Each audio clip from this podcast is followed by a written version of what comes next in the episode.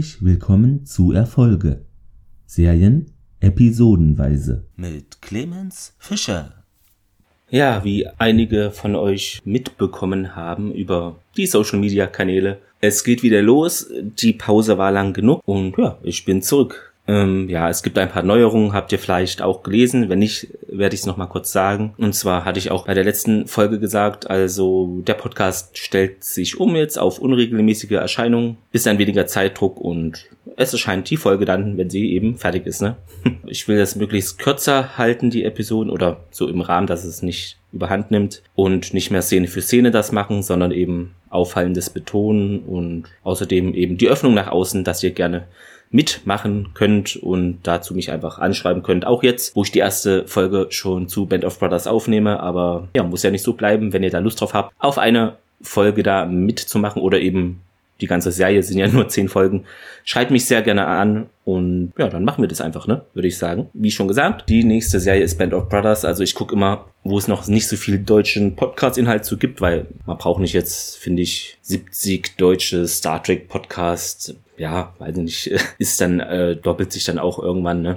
Oder deshalb gucke ich mal, wo gibt's noch nicht so viel und ich habe jetzt nichts Deutsches zu Band of Brothers gefunden.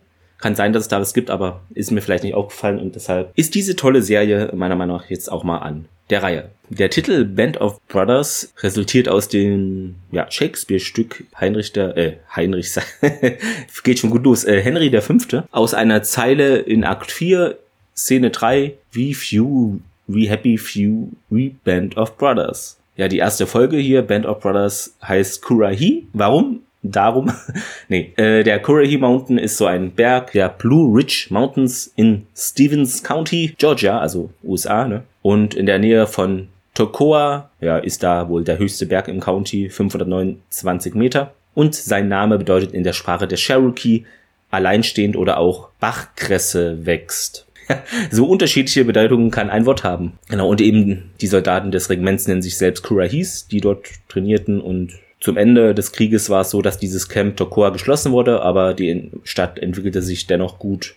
Die hatten da wohl nach einem Wählervotum am 1. März 1951, da begann eine Firma wohl Erdgas zu entwickeln oder zu schürfen, die das sagt man bei Erdgas nicht, ne, aber da zu produzieren, da eben 90 Meilen langes Netz in sieben Countys da bei Georgia und North Carolina haben die das vertrieben und also es ging dann trotzdem für die Stadt wohl weiter. Nun aber genug davon. Wir sind hier wegen Band of Brothers. Ja, das ist eine zehnteilige Serie des Pay-TV-Senders HBO. Wisst ihr bestimmt auch von 2001. Basiert auf dem gleichnamigen Buch von Stevens Ambrose. Also ist da angelehnt und schildert die Ereignisse des Zweiten Weltkrieges zwischen 42 und 45 eben aus Sicht der Easy Company des 2. Bataillons 506. US-Fallschirmspringerregiment der 101. Luftlandedivision. Genau. Ja, die Bezeichnung Easy Company leitet sich eben aus diesem amerikanischen Funkalphabet wohl ab, wo das Easy eben für den Buchstaben E steht. Fünfter Buchstabe im Alphabet, ne, ist klar. Ähm, ihr merkt es vielleicht, ich habe ein neues Mikrofon, hatte ich bei dem Podcast Sternentor schon gesagt, also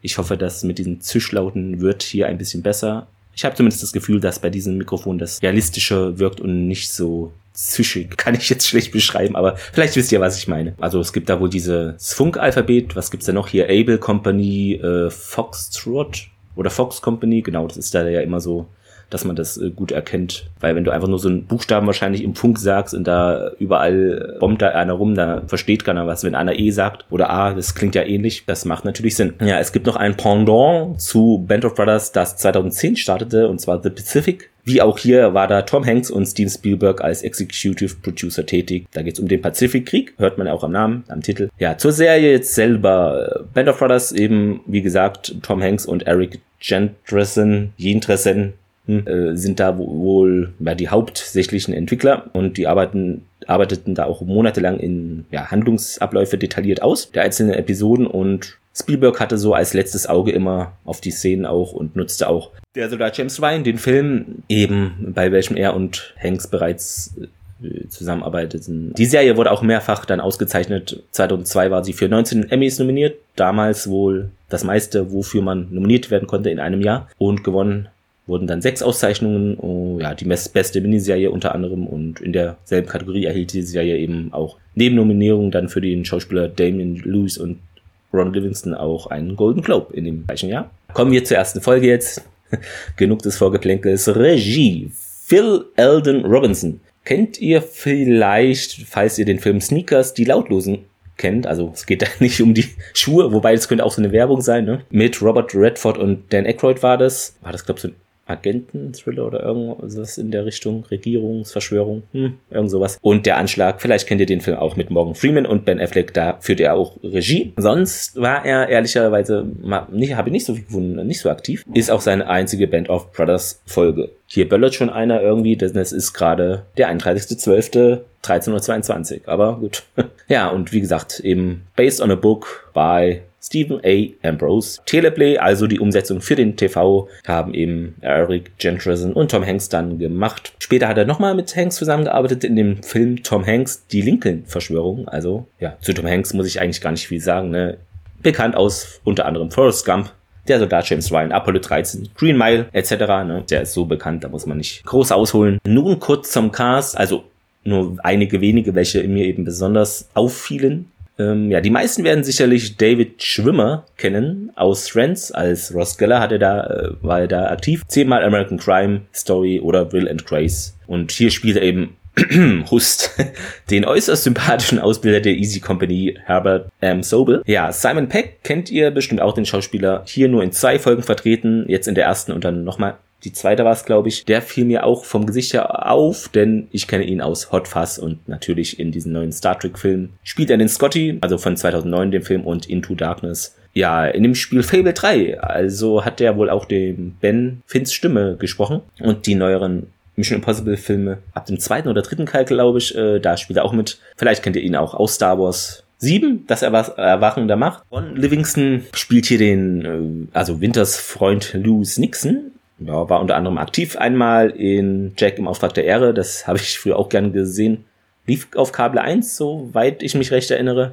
War immer so Militär- und Gerichtskram. Ja, aus heutiger Sicht vielleicht ein bisschen einseitig, aber damals habe ich es eigentlich gemocht. Zwölfmal Practice die Anwälte, achtmal Sex in the City und auch zwölfmal Boardwalk Empire. Ja, zu Dale Dye spricht man den so aus. Der spielt hier interessanterweise den Colonel Robert F. Sink. Seine Stimme lieh er dem Spiel unter anderem Medal of Honor European Assault und ich kenne ihn wahrscheinlich eher daraus aus Medal of Honor oder beziehungsweise Medal of Honor Allied Assault. Da spricht er dann auch ein Erzähler. Ja, seine Rolle hier, der, den singt, den verkörpert er wohl auch in diesem Medal of Honor European Assault, also spielt hier nochmal diese Rolle. Interessanterweise ist ja auch gar nicht so häufig, weil das zwei völlig verschiedene Medien sind, Spiel und Film beziehungsweise Serie, aber gut. Sonst könntet ihr ihn vielleicht kennen aus JFK, Tatort Dallas. Den habe ich ja sogar, den Film. Alarmstufe Rot 1 und 2, Outbreak, Lautlose Killer. Ja, da kam er mir auch bekannt für das Gesicht, genau. Und Starship Troopers, James Ryan, auch der Soldat James Ryan, etc. Ja, nun zum letzten hier im Bunde, also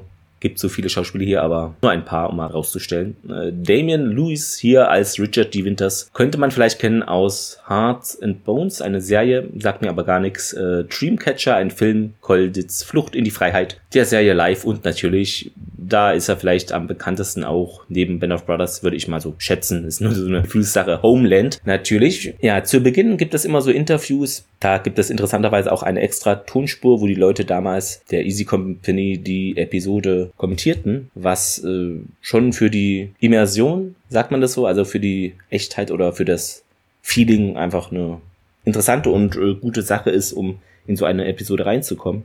Ist ja jetzt hier keine Fantasy- oder Sci-Fi-Geschichte. Ja, ich habe auch schon gleich wieder was vergessen, denn ich wollte noch kurz auf die Blu-rays eingehen. Ich habe so eine diese Mini-Box, es gab glaube ich auch eine, hieß die Tin-Box, das weiß ich gar nicht. Auf jeden Fall gab es auch so eine Metallbox mit den DVDs oder Blu-rays. Die war immer ganz schön und schick, aber ja, war mir dann immer zu teuer und ist auch nicht mehr so gut zu bekommen. Deshalb gab es mal im Angebot hier diese normale Blu-ray. Ja, Box ist es eigentlich nicht, es sieht aus wie eine normale Blu-ray-Hülle von der Dicke her und da sind eben alle Sechs Discs sind es drin. Ja, was ist da an Bonus drauf? Eben, wie gesagt, die zehn Episoden. Eine 80-minütige Doku, We Stand Alone Together, The Man of the Easy Company.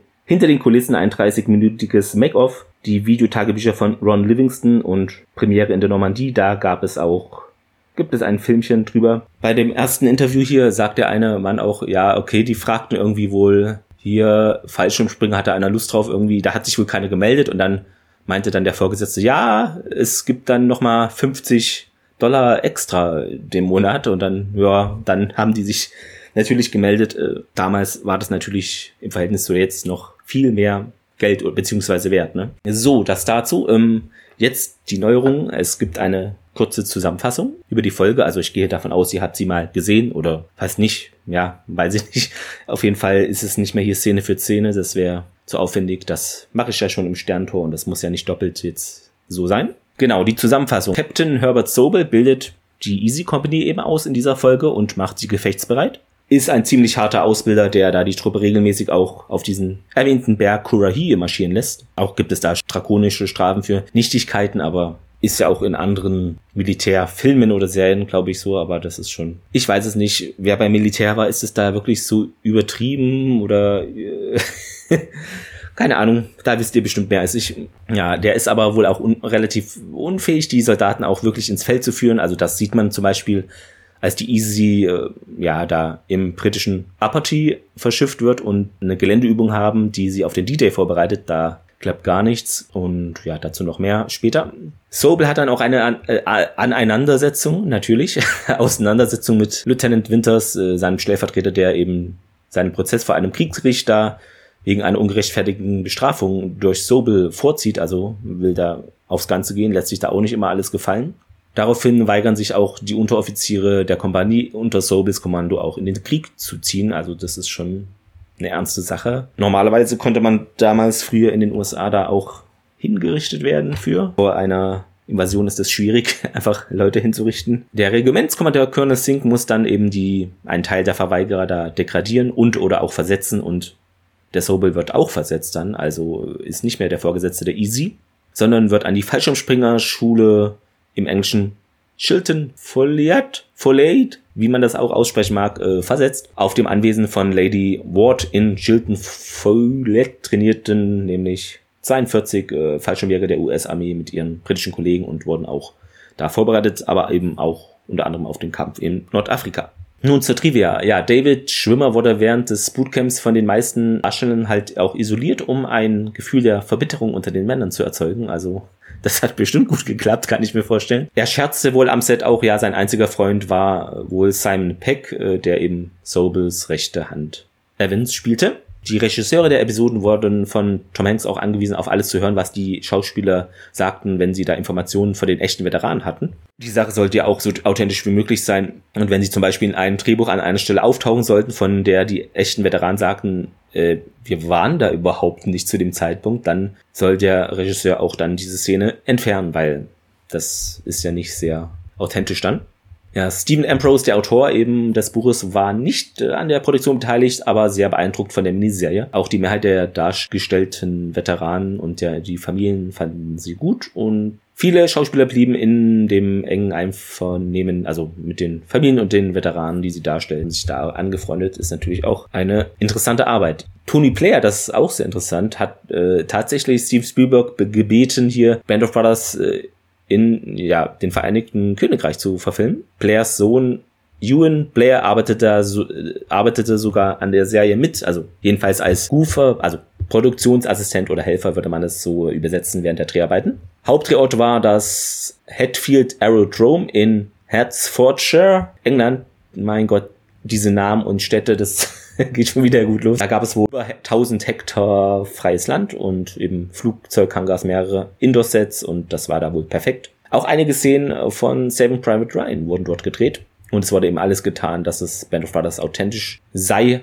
Ähm, ja, die Mitglieder mehrere haben da der Easy Company, also die Drehbücher auch gelesen und das hatte ich aber schon eben erwähnt. Ja, während der Dreharbeiten wurden auch circa 700 Waffen äh, aus dem Zweiten Weltkrieg verwendet und vier Panzer aus dem Zweiten Weltkrieg wurden auch auf eine moderne Panzerchassis aufgebaut. Da hoffe ich, ich vergesse nicht, euch ein YouTube-Video zu verlinken. Da redet, glaube ein Soldat auch über was, welcher Panzer das genau da war. Also irgendwie oben, das war vom Tiger und unten von einem anderen Panzer. Ich habe es mir gerade nicht gemerkt, aber verlinke ich euch natürlich in den Show Notes. Ihr kennt das ja von mir. Ja, die Hauptdarsteller wurden in ein zweiwöchiges Bootcamp da geschickt. Hier werdet mal militärisch zwei Wochen, in denen sie da täglich 16 Stunden Waffenkörper und andere militärische Trainings absolvierten, auch Fallschirmspringen und ja, 50 Statisten waren da auch, wurden im Umgang mit der Waffe geschult. 500 Paar Armeestiefel aus dem Zweiten Weltkrieg wurden hergestellt, 2000 amerikanische und deutsche Militäruniformen, äh, also gekauft und oder hergestellt und auch 1200 Zivilistenkostüme waren da eben vorhanden. Die militärischen Insignien, die bei Band of Brothers verwendet werden, da waren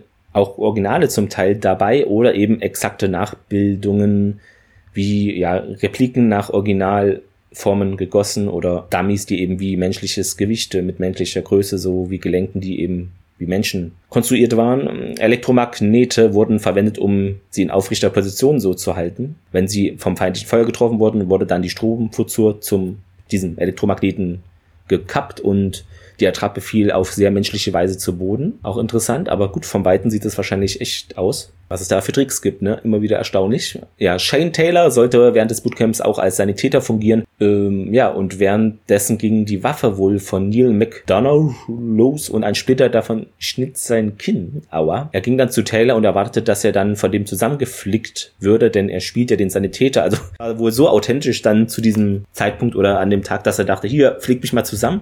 Aber ist halt dann doch nur ein Schauspieler, ne? Ja, und der Darsteller von Colonel Robert F. Zink, also Dale Dye, genau, ist auch ein pensionierter US-Marine, der eben im Vietnamkrieg gekämpft hat.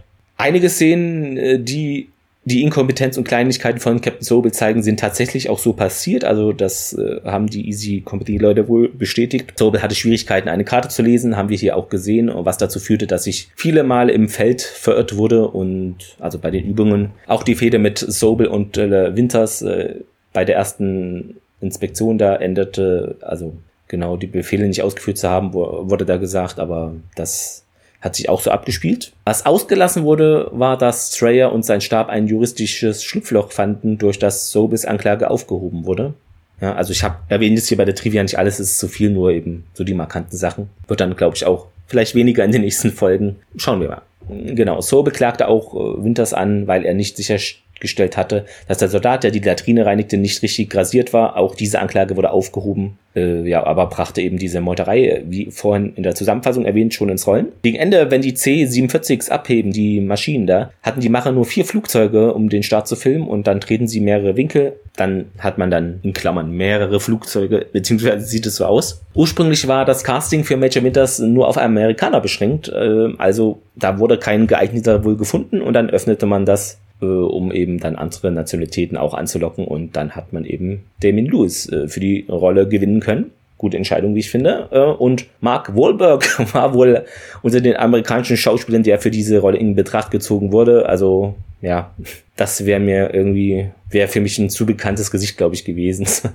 in dieser Serie dann. Ich weiß nicht. Ich finde es gut, dass es so gekommen ist, wie es gedreht wurde. Fast 350.000 Pfund Recyclingpapier wurden wohl auch verwendet, um Kunstschnee für die rauen Wetterszenen zu erzeugen. Haben wir jetzt hier noch nicht, aber dann später. Ähm, ja, das ist auch der erste amerikanische Leinwand-Credit für Michael Fassbender. Spielt hier ja auch mit. Und Peter Youngblood Hills ist zum Teil Cherokee, genau wie eben der echte Shifty Powers, den er hier spielt.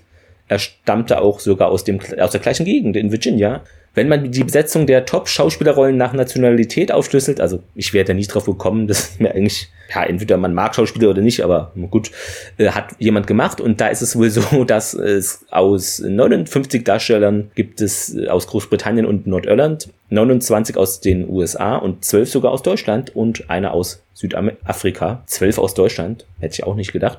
2013 im Sommer spendete Tom Hanks und seine Frau Rita Wilson 25.000 Dollar an, den, an das Camp Tokoa, also da, wo eben die ausgebildet wurden damals für die, ja, da war eine Restaurierung geplant für 7,5 Millionen und Tom Hanks ist da wohl auch Ehrentreuhänder der Organisation, unterstützt auch dieses Projekt. Ja, bei einem Korahi-Lauf, also diesem Berg hinauf, verletzte sich ein Soldat am Bein und stürzte fast. So befiehlt ihm dann nicht zu hel helfen den anderen. Und also der Schauspieler David Schwimmer, der den Sobel verkörpert, riss sich dann im Bootcamp die Bänder im Knie und spielte diese Szene mit der Verletzung weiter, die sogar wohl äh, über ein Jahr zur Heilung brauchte. Also das ist schon eine ordentliche Zeit, ein Jahr. Ein paar der Darsteller waren auch auffallend anders als ihre Figuren im wirklichen Leben. Bleibt, glaube ich, nicht aus, äh, denn man muss ja immer schauen, okay, der passt so gut vom Cast, der hat jetzt eine andere Haarfarbe und ist kleiner oder jünger oder, aber er passt einfach in der Rolle so gut, dann nehmen wir den. Deshalb finde ich das nicht ganz so schlimm. Äh, Liebgott war zum Beispiel um die 30, als der Krieg endete und Ross McCale war während der Dreharbeiten 24. Umgekehrt verhält er sich bei Buck Compton. Er war im wahren Leben 23 und Neil McDonough war ganze zehn Jahre älter, also ist aber nicht schlimm. Das gab es auch bei Bull Randleman. Im gleichen Alter war er wie Compton und vor dem 35-jährigen Michael Katlitz wurde er gespielt, aber es herrschte eben auch die Einigkeit da in der Produktion am Set, dass eben die Wahl der Darsteller trotzdem richtig war, auch wenn es dann natürlich Abweichungen gibt, die dann vielleicht ein paar Prozent der Immersion wegnehmen, aber naja, gut. Man denkt ja, okay, Kriegsserie oder Antikriegsserie, da wird viel geschossen. Äh, das war auch so. Also es wurden wohl bis zu 14.000 Schuss Munition an nur einem Drehtag verbraucht. Das ist schon viel. Bereits am dritten Tag wurde dann auch mehr Pyrotechnik eingesetzt als bei den gesamten Dreharbeiten zu Saving Private Ryan. Ja, und dabei ist dann noch nicht mal berücksichtigt, dass eben eigentlich keine Pyrotechnik verwendet wurde in Bed of Brothers, äh, um zu simulieren. Ach so, es wurde keine Pyrotechnik verwendet, um zu simulieren, dass Soldaten erschossen wurden. Ja, so ist es gemeint. Stattdessen wurde eben dieses System entwickelt, das Druckluft anstelle von Sprengstoff verwendet. Das hatte den Vorteil, dass die Schauspieler äh, auch viel näher beieinander äh, sein konnten, wenn einer erschossen wurde.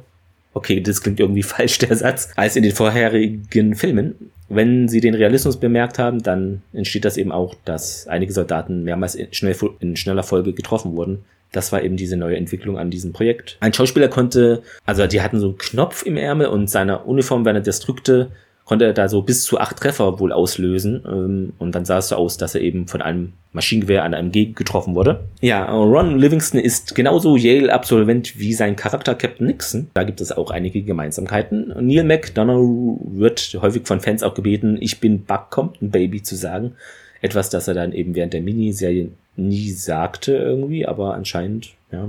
Neil selbst sagte es während der Ron Livingston Video Diaries nach seiner Rückkehr aus dem Krankenhaus. Ach so, hat er das gesagt, aber jetzt nicht in der Serie. Ja, die Easy Company sieht ja relativ zu Beginn und relativ am Ende den einen Film, Mr. Lucky von 43.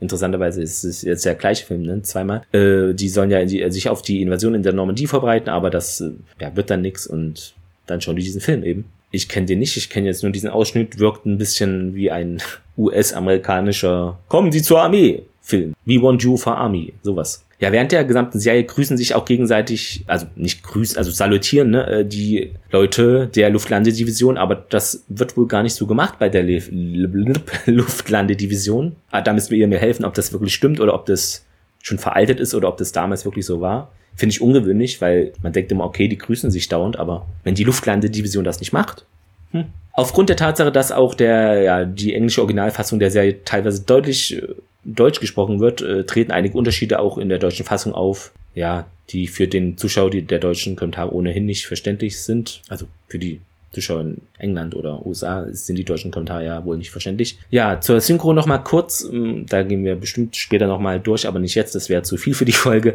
Sie entstand in den Blackbird Music Studios in Berlin unter der Dialogregie von Hans-Jürgen Wolf. Es ist so auch, dass einige Synchronsprecher mehrere Rollen übernahmen, so zum Beispiel Garrett Schmidt-Voss, zuerst zu hören als deutscher Kriegsgefangener, der sich mit Malaki unterhält und später in der Rolle des Soldat Webster, somit auch Off-Erzähler in einer anderen Folge. Ein weiteres Beispiel ist Sven Plate oder Sven Platte wahrscheinlich, das ist ja Deutsche, warum, ich bin schon so hier in den Namen drin, ich sage mal Plate.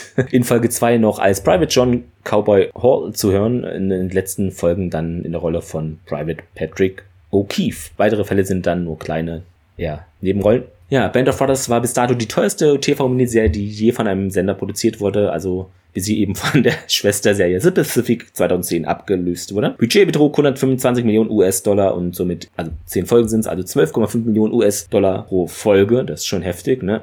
Müsst ihr euch überlegen, hier bei Dark Angel war es eine Million oder knapp drüber und das war denen damals zu teuer und wurde deshalb abgesetzt. Mhm. Jetzt hier, ach, komm, 12,5 Millionen pro Folge. Also das ist schon, wie sich das entwickelt hat, ist schon heftig. Unterstützt wurde die Serie auch von dem, ja, es ist so, ich, ich mache keine Werbung, das ist wohl wirklich so, von dem Automobilkonzern Chrysler, dessen Jeeps äh, eingesetzt wurden. Die gaben wohl 15 Millionen Dollar da für die Werbekampagne aus, wobei aber auch das Material von Bed of Brothers äh, verwendet wurde und jeder Spot, Werbespot aber eben von Tom Hanks und Spielberg geprüft und genehmigt wurde. Ja, zu Spielberg muss ich auch nicht mehr viel sagen, oder? Indiana Jones ist euch auch ein Begriff. Schindlers Liste, E.T., Jurassic Park, muss man nicht viel sagen. Ja, die BBC bezahlt 7 Millionen Pfund, äh, also sind wohl 10,1 Millionen US-Dollar als Co-Produktionspartner. Das war die höchste Summe, die da jemals für ein eingekauftes Programm bezahlt wurde. Nun sind wir damit durch mit der Trivia. Ich hoffe, es sind noch einige Hörerinnen und Hörer dran geblieben, die es interessiert. Nun zu den Fehlern gab es einen Haufen. Ich habe nur ein paar rausgesucht, ja, weil,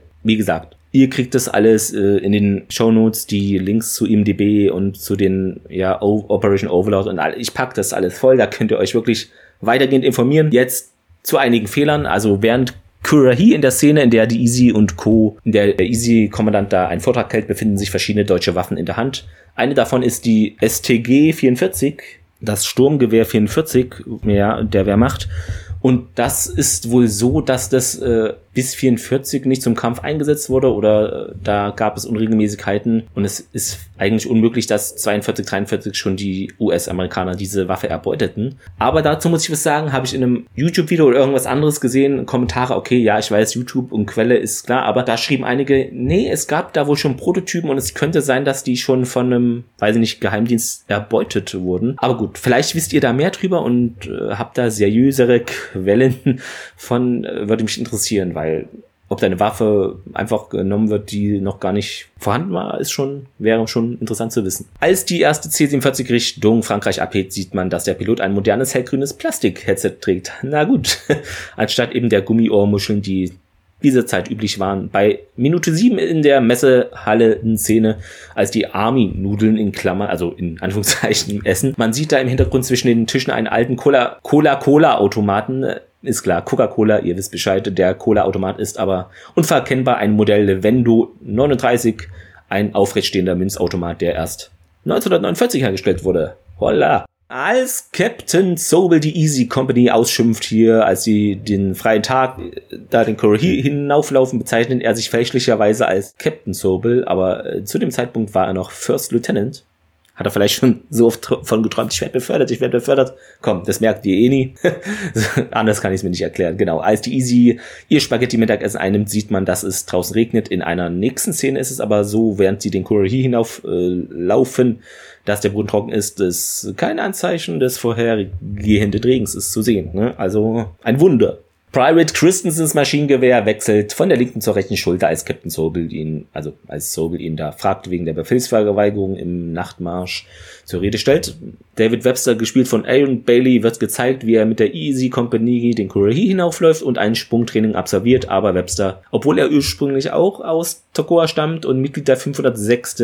war, war ursprünglich eben bei der Headquarters Company und es war wohl die beim Headquarter hat er wohl auch das Training oder so absolviert und in der Normandie sprang er dann erst nach der DD-Invasion war er da am, dabei und somit nicht innerhalb der Zeitlinie der Episode. Also er wechselte später erst zur Easy Company, wo er auch bis zum Ende des Krieges blieb. Eine kleine Ungenauigkeit hier im historischen Bereich. Während die Easy Company in Eldburn war, wird gezeigt, dass sie ihren Namen auf einem weißen Streifen auf ihrem Jacken so hatten. Da stand dann, ja, genau, Easy drauf oder Easy Comedy. Sie taten es nur während ihrer Ausbildungsphase in den Staaten, hatten die das aber nur. Am Anfang sagt Nixon, ja, es ist 5 Uhr in New York, 4 Uhr in Chicago, Happy Hour. Das bedeutet, es ist in England 22 Uhr, aber es, also es ist ja eindeutig Tageslicht, kann so nicht stimmen. Vielleicht parallel Erde oder so mit anderen nach-Tag-Rhythmus oder wer weiß. Ja, als die Transporter abheben, um die Fallschirmspringer über der Normandie auch abzusetzen, ist es helllichter Tag, ist natürlich auch historisch unkorrekt, denn sie starteten erst um 22 Uhr, also als die Sonne bereits unterging und es war natürlich dann dunkel zu der Zeit. Ja gut, macht wahrscheinlich auch bei einem Luftlandeunternehmen mehr Sinn, da nicht im helllichten Tag bei Sonnenschein da super Wetter zu landen. Da hat man ja automatisch dann wohl mehr Verluste, weil ja, man sieht jeden deutlich, ne? Deshalb wird sowas wurde, wird oder wurde sowas wahrscheinlich eher bei schlechtem Wetter und oder abends gemacht. Ja, in Episode 1 wird Private Gordon von Sobel angewiesen, in voller Kampfausrüstung 15 Minuten da zum Gipfel des Curry hinauf und dann zurückzulaufen. Vorher in der Episode wird aber klar gesagt, dass es drei Meilen hoch und drei Meilen runter sind, also insgesamt sechs Meilen. Die, ja, da gibt es wohl eine Ungenauigkeit, denn da gab es wohl einen aktuellen Weltrekord für 10.000 Meter oder 6,21 Meilen. Der liegt bei 26 Minuten plus etwas. Und wenn der Private da Gordon einen Hügel hinauf und hinunterlaufen könnte, insgesamt 6 Meilen in weniger als 15 Minuten, dann wäre es bis heute wohl ja, der schnellste da lebende, als schnellster lebender Mann bekannt. Aber da habe ich auch irgendwas anderes gelesen, dass es doch so sein stimmen könnte. Vielleicht wisst ihr da mehr. Also wie gesagt, manchmal gibt es so, die einen sagen, hier, das ist ein Fehler und die anderen sagen, das haut aus diesem Grund hin. Hm, da bin ich mir auch nicht ganz sicher, ehrlicherweise. Nun zum Zitat der Woche. Ähm, ja, war zu Beginn der Folge, da sagt Nixon zu Winters, weißt du, wer aus Chicago kommt? Und Winters, äh, wer? Ah, der Typ. Und Nixon dann, ja, 712 Tage mit diesem miesen Scheißkerl und jetzt sind wir hier. Also da gab's äh, eine Rückschau dann auf die Ausbildung. Und ja, ihr habt die Folge gesehen, deshalb ich kann sagen, gemeint ist hier natürlich der Sobel. Zeigt nochmal die Freundschaft zwischen den beiden und ja, einfach, was sie eben von ihrem ehemaligen Vorgesetzten denken, ja. Nun zum Fazit. Ähm, Sobe bestraft ja einen der Soldaten, der muss dann alleine den Quarry hinauf äh, mit Marschgepäck und auch wieder runter und macht das auch. Und drei Kameraden schließen sich ihm an und helfen ihm so psychologisch. Ne, ist natürlich eine andere Sache, mental, auch wenn dann noch Leute neben einem sind, die auch dann damit rennen. Das zieht einen ja mit, ist ja hier bei Fahrradrennen fällt mir als Beispiel ein auch so, dass da so eine Ausreisegruppe gibt und im Windschatten fahren ist besser irgendwie vom Mindset einfach als da alleine irgendwo. Diese Szene ist mir auch von der Folge in Erinnerung geblieben und ja, wenn ich drüber nachdenke mit diesem Spaghetti-Zeug, das war auch sehr gut. Also das ist keine, weil da gab es ja auch italienischstämmige Leute in der Easy und die meinten, ja, okay, das, diese arme Spaghetti, das ist schon fast Verrat hier, dass es Spaghetti heißt oder so genannt wird. Mm, Sobel auch sagte, also genau, das ist mit diesem Gelände, mit der Geländeübung, ah, das war auch sehr gut. Äh, ja, warum ist hier auf einmal ein Zaun? Hier dürfte kein Zaun sein. Und der wird dann ja auch verarscht. Einer macht dann Major Hortons Stimme nach, äh, der da fragt, er soll den Zaun durchschneiden mit der, und da sind auch Kühe dahinter und die, ja, rennen dann überall rum. Sehr gute Szene. Ja, die Freundschaft eben schon erwähnt, Winters und Nixon wird gut skizziert und wir bekommen einen Einblick auch in die Ausbildung, die die Easy Company durchläuft. Ja, ansonsten passiert noch nicht allzu viel. Ja, es stimmt schon, was einige sagen oder zu der Serie schrieben, schroben. Sie hat einfach mh, hm, zu viele Charaktere und ja, man versucht manchmal so allen gerecht zu werden und verliert manchmal dann dabei den Fokus etwas. Aber gut, so ist das halt nun mal. Ja, war schon okay so, also die Folge, aber eben halt noch keine Action. Da wird sich langsam herangetastet. In der nächsten Folge sehen wir da äh, schon viel mehr von. Ähm, ich sag mal so, äh, Daumen schräg nach oben. Ja? Also da geht noch mehr. Und ja, soweit sind wir durch. Wie gesagt, ich hoffe, es hat euch gefallen. Ja, in den Shownotes findet ihr weitere Infos eben zu der Serie, zu den Standorten hier in England und äh, Kurahi, den Berg, IMDB-Sachen, genau, Operation Overlord. Ja, wie gesagt, wenn ihr mitmachen wollt, keine Angst, schreibt mich einfach an über Instagram, E-Mail, Twitter oder Facebook. Äh, dann machen wir das. Dann könnt ihr sehr gerne mit mir die nächste Folge oder Folgen aufnehmen, wenn ihr mögt. Wie gesagt, so viele sind es ja nicht. Habt da keine fremde Scheu. Feedback könnt ihr mir natürlich auch sehr gerne über die sozialen Kanäle, Medien äh, hinterlassen. Ja, dann wünsche ich euch noch einen schönen Tag. Hört dann gerne wieder rein, wenn die nächste Folge erscheint. Wie gesagt, das ist ja jetzt unregelmäßig. Ähm, ich werde dann einfach vielleicht einen Tag vorher oder so einen Post immer machen, dass ihr Bescheid wisst, dann, aha, jetzt kommt bald wieder eine neue Folge. Habt noch einen schönen Tag und ich hoffe, ihr seid gut ins neue Jahr gestartet. Kann ja alles eigentlich äh, nur noch besser werden, oder? Also, ciao, ciao, macht's gut.